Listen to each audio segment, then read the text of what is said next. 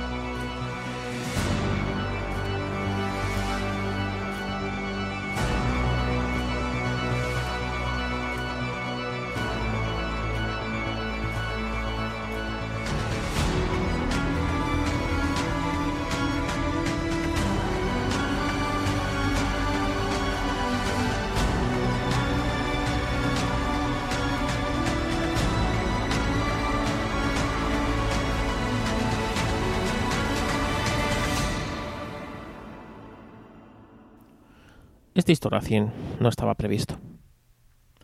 Tampoco es un Historracing sobre Spa. Spa ya tendrá su propio Historracing.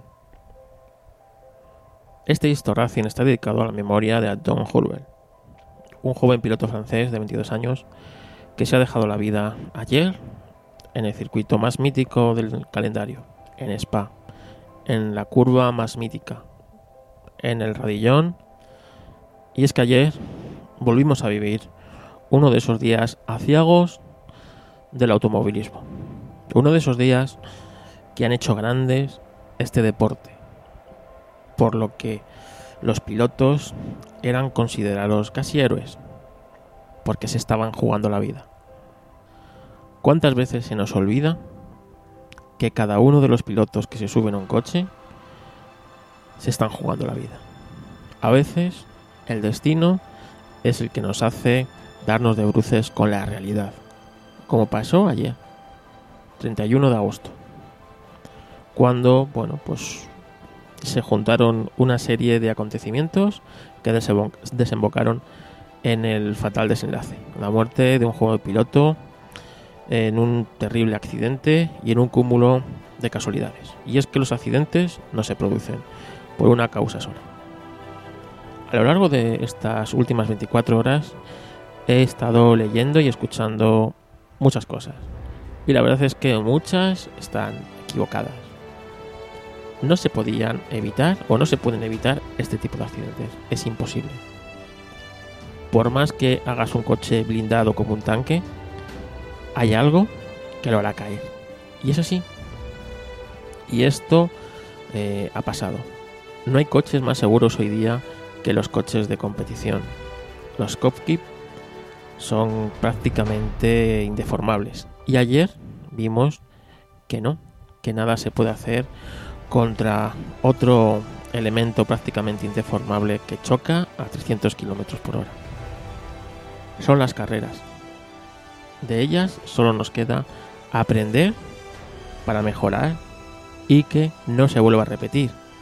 Pero la tragedia se volverá a repetir, ya que nada es previsible y en las carreras todo es una mezcla de suerte, tecnología y azar. Este podcast está dedicado a la memoria del joven piloto Anton Hurber, un piloto que prometía llegar muy lejos y que lamentablemente, como tantos otros a lo largo de la historia, se ha quedado en el asfalto. Vamos a hablar de la curva más mítica, de August y su continuación, el radillón, para que aprendáis a distinguirlas y cuando se hable de una, no la confundáis con la otra. Venga, comenzamos.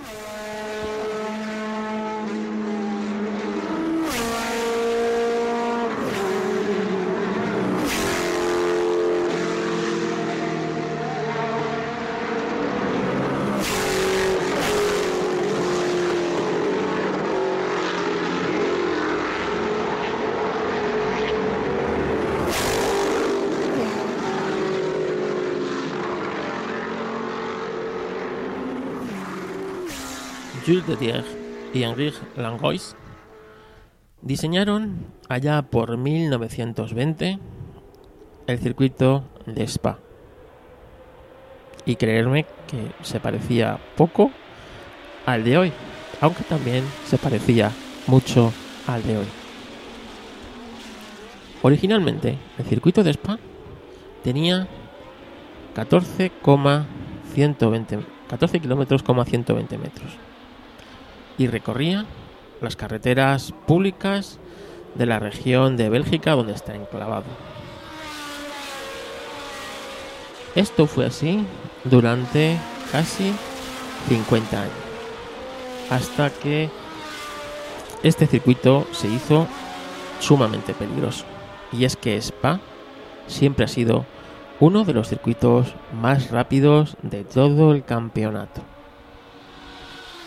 En 1938 se rediseñó Spa y se redució casi a la mitad por motivo de seguridad.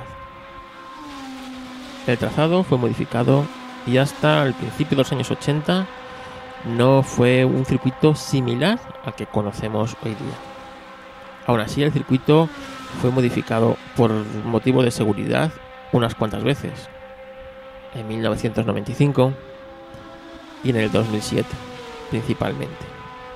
La extensión, la extensión actual es de 7.004 metros.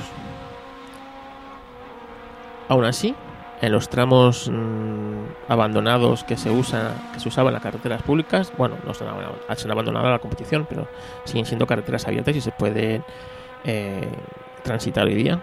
Os lo recomiendo si vais a Spa que lo hagáis. Pues como os digo, en estas carreteras los coches pasaban en los años 50 cerca de 300 kilómetros por hora. Y no, la curva más famosa de Spa de aquella época no era Ous. La curva más temible del circuito de Spa era la chicane de Masta. También vamos a hablar de ella. Venga. Otra de las características de Spa es su, su clima. Y es que es impredecible. Te puede llover en una parte del circuito y en otra hacerte sol. Y esto es parte del encanto de Spa. Imaginaros en la pista originaria de 14 kilómetros cómo podría llegar a ser de caótico que te lloviera en la línea de, llegada y estuviera haciendo este sol en la otra parte del circuito. Hoy día, la curva más conocida del circuito es la combinación de Ogus y el radillón.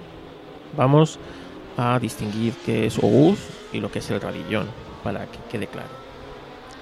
Ogus es la primera parte de la curva, justamente la que se toma a izquierdas y enseguida es como una especie de chicán y giras a la derecha.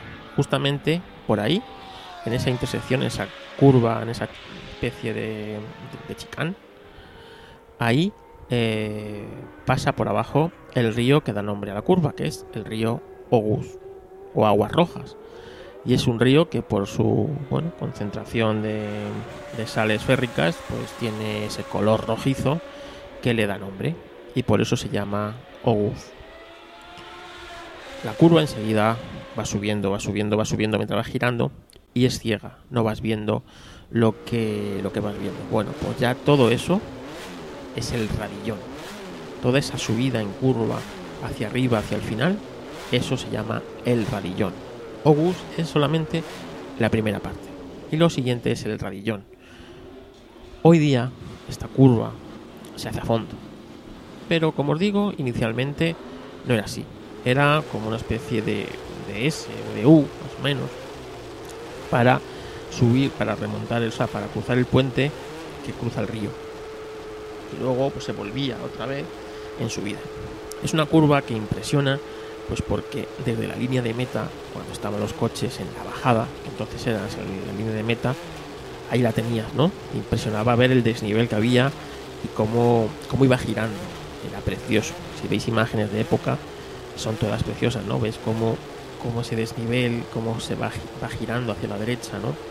y cuando tú estás montado, pues como el coche al, bajar toda esa bajada, que es bastante potente hasta que cruzas el río, la compresión ¿no? que se sentía y al subir totalmente ciego. Pero como os digo, entonces no era una curva que se tomara a toda a, fondo como se toma prácticamente hoy día, ¿no? Es una curva que tenías que reducir, cruzar el puente y empezar a girar, ¿no? Aún así impresionaba. Como os digo, los coches cuando llegaban a, a la South, que había que hacerlo en primera, aceleraban en la bajada y daban todo lo que, lo que daban los coches de, esa época, que no era poco, ¿eh? que parece que se nos olvida que esos coches corrían mucho, pero frenaban realmente mal. Donde realmente fallaban esos coches es en los frenos, que hasta los años 60 eran todos de tambor. Bueno, como os digo, encaraban, pues eh, bajaban todo la sus hacia abajo y, te iban a encarar pues la subida, ¿no? Con las, esa curva zigzagueante. La primera de las cuales es Ogus y el resto, como os he dicho, el radillón, que finalizan en una contracurva ciega. Esto era un desafío para todo piloto, ya que tomar Ogus a fondo significaba que cuando subías hacia el radillón, toda esa recta pues eh, se tomaba a la máxima velocidad y al llegar al final llegabas mucho más rápido que un monoplaza que no se hubiera atrevido a tomarlo esto con más velocidad. Aunque en el antiguo circuito se encontraba la chicane más rápida de todos los tiempos. Y esta era la chicane Master, que era muchísimo más desafiante que Ogus y muchísimo más rápida. Los pilotos en los años 60 llegaban a tomar esta chicane cerca de 300 km por hora con los coches de la época. El Campeonato del Mundo de Fórmula 1, como sabéis, empezó en 1950, pero de los años 20 se corría en Spa. Y se corría eh, en Spa en el circuito originalmente eh, que crearon, ¿vale? El de 14 kilómetros. Y este circuito fue utilizado hasta finales de los años 60. Como podéis ver en las imágenes que os voy a dejar de los años 20, los años 30, Ous era un giro a la izquierda muy fuerte que llevaba a los pilotos hacia una horquilla en dirección contraria, ¿no? Y luego se volvía, ¿no? Era como, como ahora. Realmente era como una especie de, de U que se hacía ahí, muy extraña y que por supuesto no era ese punto tan mítico como es hoy día. Entonces, los, bueno, pues los ingenieros de la pista decidieron crear esa especie de giro puesta arriba para evitar esa sección tan lenta del circuito, ¿no? ya que se pretendía que Spa fuera el circuito más rápido de todo el campeonato, por encima de Monza. Entonces, si miras detenidamente las imágenes de los años 50, aún se puede ver un poco cómo era originariamente y cómo eh, ha sido modificada como la conocemos actualmente. ¿no? Aún puedes ver el viejo puente de, al pie de la colina donde pasaban los coches y una pared de ladrillos que, que denotaba el, borde del puente. ¿no? Y se puede ver como inicialmente no había barreras en, en, la esquina. ¿no? Aunque a mediados de los 50 se agregó una, una barrera de metal que en el nivel inferior de la, de la curva que iba subiendo toda la cuesta. ¿no? Realmente es muy bonito observar todas estas imágenes y ver cómo se ha ido evolucionando esta curva ¿no? y cómo se ha ido modificando sin perder esa esencia, ¿no? esa esencia de algo grandioso. Os recuerdo que en esta curva era donde Ayrton Senna decía que hablaba con Dios, ¿no? porque es una curva que según los monoplazas y fueron haciendo más rápido, era mucho más exigente. ¿no? ya que cada vez se pasaba más rápido, más rápido, más rápido y las compresiones que sufrían los pilotos y los vehículos al pasar por esta curva a unas velocidades cada vez más elevadas era lo que daba ese halo de misticismo a esta curva hasta convertirse en la curva principal, la curva más mágica del campeonato del mundo de Fórmula 1. Durante los años 60, como veis en las fotos, no hubo grandes cambios lo que es en la curva, ¿no? Eh, más o menos sigue siendo igual, tenía unas escapatorias de campo, ¿no? yo creo que no era grava, era, campo, ¿no? Eh, hacia la derecha, según según la, tomabas y la subida del radillón también tenía escapatorias de arena o tierra arriba del todo. Es cierto que ya empezamos a ver publicidad, en las pancartas publicitarias estos años 60, ¿no? pero como vemos en las fotos, las medidas de seguridad eran mínimas, absolutamente mínimas. No había grandes medidas de seguridad. Es más, veías espectadores a pie de la curva tomando fotos, ¿vale? O sea, eh, el tema de la seguridad y de las carreras es una cosa que si los vemos con los ojos de día, nos echamos las manos a la cabeza. Pero realmente, antiguamente, era así. Si veis la película Grand Prix, del año 1966 podemos observar el trazado de Spa, la curva de, Ogus, en, bueno, pues en su esplendor ¿no? de los años 60, ya que, como vemos, eh, la salida de que está filmada está filmada en Spa y se ve desde atrás, ¿no? Como los coches van saliendo y ahí podemos observar, ah, pues muy fielmente cómo era esa curva como os digo, esa película eh, en la que se metió la primera cámara on board en, carrera, ya que esas imágenes están tomadas en la vuelta de reconocimiento y la vuelta de reconocimiento está considerada como vuelta de carrera, por eso es la primera on board tomada en, carrera. ¿vale? Antes había habido otras on board. Os voy a dejar on board de los años 50 de Spa para que veáis cómo, cómo era el circuito. ¿no? Pero en carrera, la primera on board fue en esa película. Bueno, pues eh, ahí podéis ver cómo, era August. Así que eh, para que os hagáis una idea cómo la curva se ha ido modificando mínimamente y haciéndola cada vez más excitante. En 1969 los pilotos eh, se plantaron. Ya daros cuenta que los coches ya corrían mucho y bueno, pues dijeron que, era muy peligroso este circuito y que no que se tomaban medidas de seguridad o que no se corrían.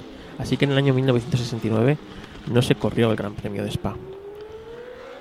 Así, en el 1970 volvió y bueno, pues una de las modificaciones fue en August, donde bueno, pues fue forrada con pues con estas mm, con estas vallas metálicas ¿no? que evitaban que si el coche se saliera pues eh, saliera de la pista ¿no? hacia el público.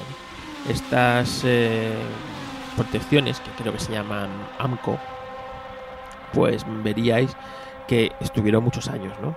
Y, estuvieron durante, pues prácticamente hasta, hasta el accidente en los 80 de, de, Esteban Belov estuvieron estas protecciones. Estas ya veis cómo delimitan la curva tanto por la derecha como por la izquierda y hacen que, bueno, pues si un coche se sale, eh, no vaya contra el público.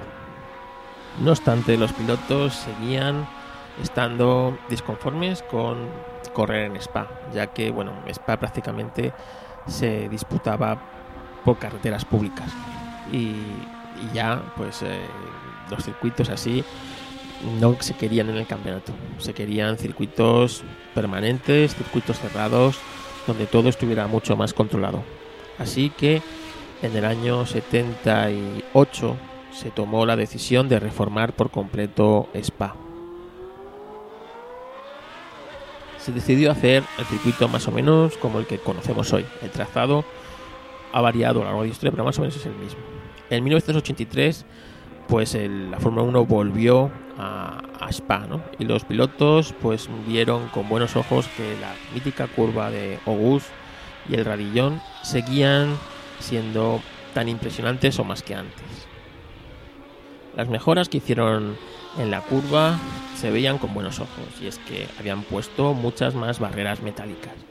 Se habían puesto unas barreras de neumáticos en la parte inferior de la colina y nuevas, eh, bueno, pues mejores barreras a la entrada y a salida de la pista, ¿no? Y con, bordes curvos, ¿no? Para evitar, pues, eh, posible eh, traumatismo por chocar con esas, esas vallas. Realmente esto se denotó inútil, ya que en 1985 eh, la que iba a ser una de las estrellas de la Fórmula 1 de, los 80, ¿no? Esteban Belov. Os recomiendo el podcast que le dedicamos. Eh, bueno, pues perdería la vida en, pues en la entrada, ¿no? En la entrada de Ous cuando chocó contra el coche de Jackie en una maniobra totalmente, bueno, pues alocada, ¿no? De intentar adelantar en un punto donde realmente solo cabe un coche. El coche de Belov se fue contra las barreras y bueno, pues el coche se quedó hecho un acordeón y aunque después se incendió, realmente Belov estaba muerto dentro del, del coche. Esto hizo que se volviera a modificar otra vez los puntos de seguridad de esta curva y realmente es, el único muerto que ha habido en Ogus, Esteban Belov. Accidentes ha habido unos cuantos y aparatosos también, pero realmente el único muerto en competición en, de Ogus ha sido Esteban Belov. Cuando vemos imágenes de la época, de los 80 y de los 90, una de las cosas que llaman la atención es la cantidad de chispas ¿no? que saltaban de Ogus. Esto nos hace una idea de la compresión a la que estaban sometidos los coches ¿no? cuando entraban en Ogus. Y esto, pues veis como el coche prácticamente se aplasta ¿no? contra el asfalto y como ah, sale como volando después en la subida y llega al radillón prácticamente a toda velocidad y ciego siempre se ha dicho que en los equipos ven la telemetría de, esa curva y ven quién levanta y quién no levanta. Y ahí sí saben qué piloto es válido o no es válido para la Fórmula 1. Cuanto más rápido pases sin levantar en Ogus, pues más testiculina tienes y puede que hagas mejores tiempos. Eso los equipos durante muchos, muchos años lo han estado viendo. Después del accidente de Belov en los 80 se volvió a modificar la zona de seguridad. Se metieron placas de titanio para evitar que el coche se metiera por debajo de las protecciones, se metió, se metieron protecciones plásticas, protecciones de agua.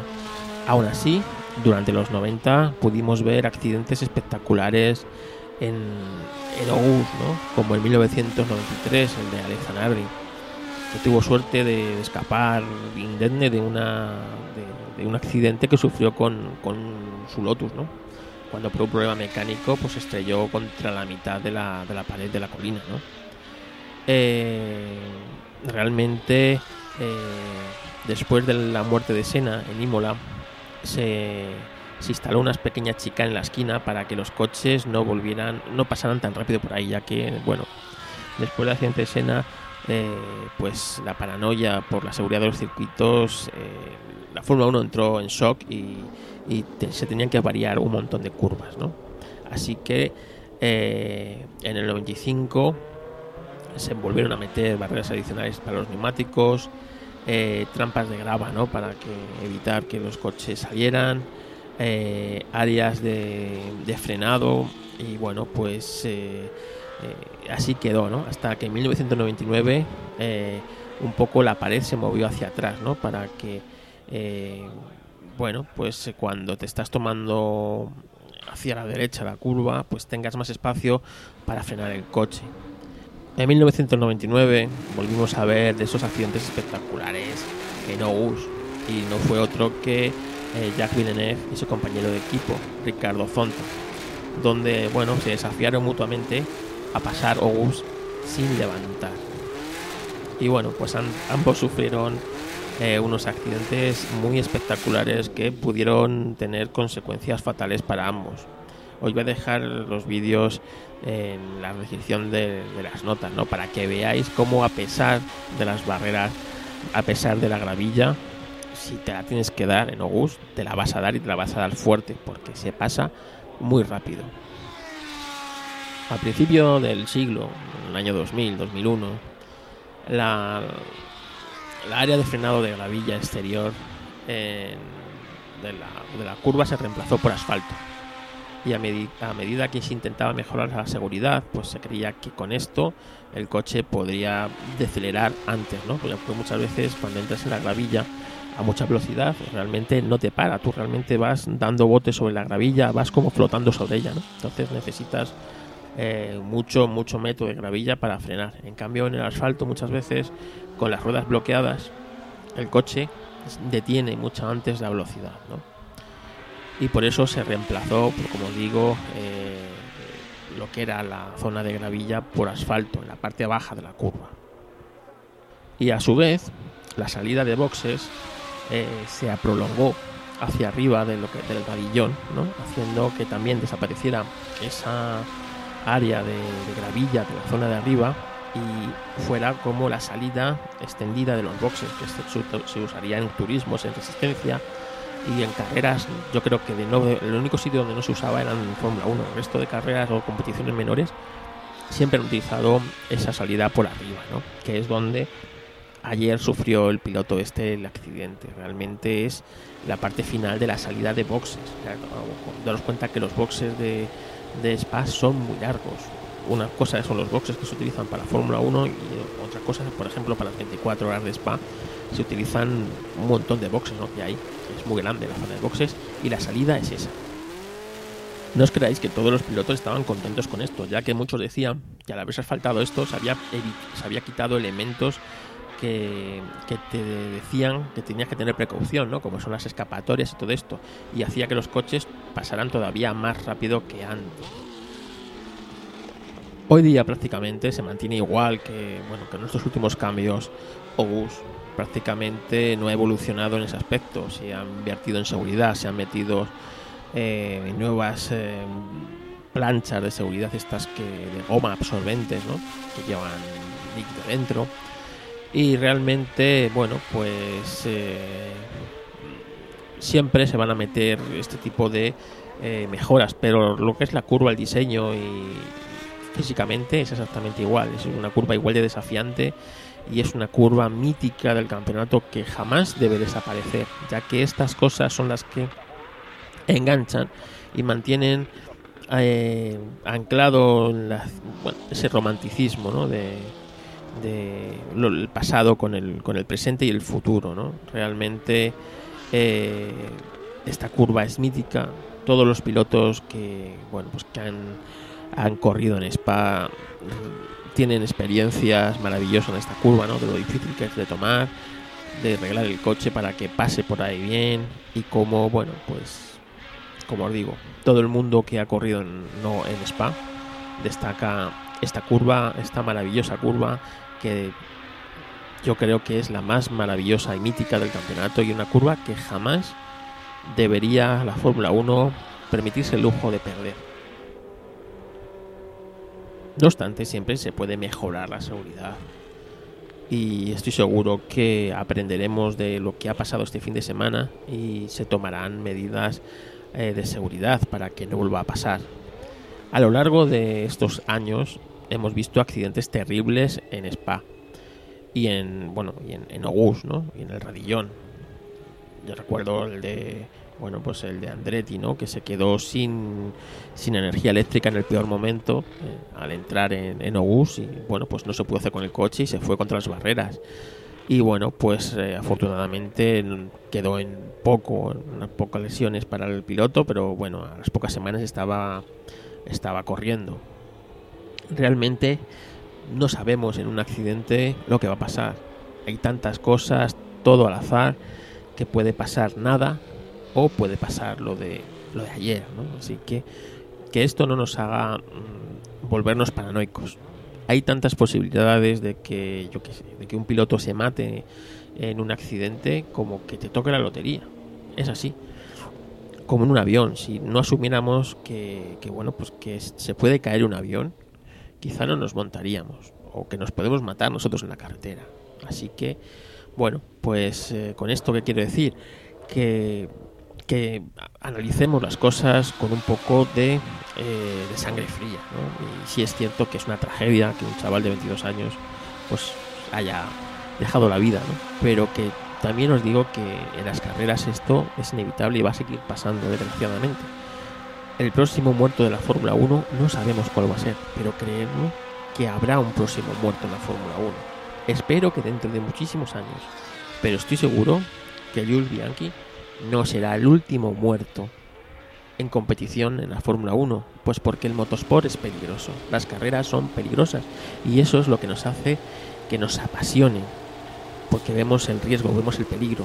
Por eso tampoco entiendo los que jadean cuando se sale un rival, aunque sea un rival de campeonato. Realmente alegrarse de, esto no es ni medio normal. Nunca lo he vivido yo en el motorsport hasta que la Fórmula 1 se hizo popular y se parecía más al fútbol que a otra cosa. ¿no? Ayer lo vimos, como cuando Hamilton se salió, los aficionados de, bueno, pues de, de Verstappen debían ser, no sé, bueno, los que estaban ahí, la manera naranja hasta que llaman, ahí chillando y, y jaleando porque se había salido Hamilton. No, el motorsport nunca ha sido así. Los primeros que se paraban a ayudar a su compañero que se salían eran los propios pilotos, cuando no había esas medidas de seguridad que hoy tenemos. ¿no? Realmente son compañeros que se están jugando la vida y eso muchas veces se nos olvida. Gracias por escuchar Histo Racing. Si te ha gustado, compártelo, darnos like en las redes sociales. Te recordamos que tenemos un grupo de Telegram que pronto vamos a hacer privado y ya no se va a poder entrar. Todas las eh, los enlaces están en las notas del programa. Si buscas un fotógrafo, ya que este podcast no lo patrocina nadie, pues aquí tienes mi web, fotógrafo corporativo. Si buscas fotografía de empresa y foto Carlos Castillo, si buscas fotografía social, lo típico de bodas, bautizos y comuniones. Como he dicho, gracias por escuchar Histo Racing y nos escuchamos en próximas y apasionantes historias del mundo del motor.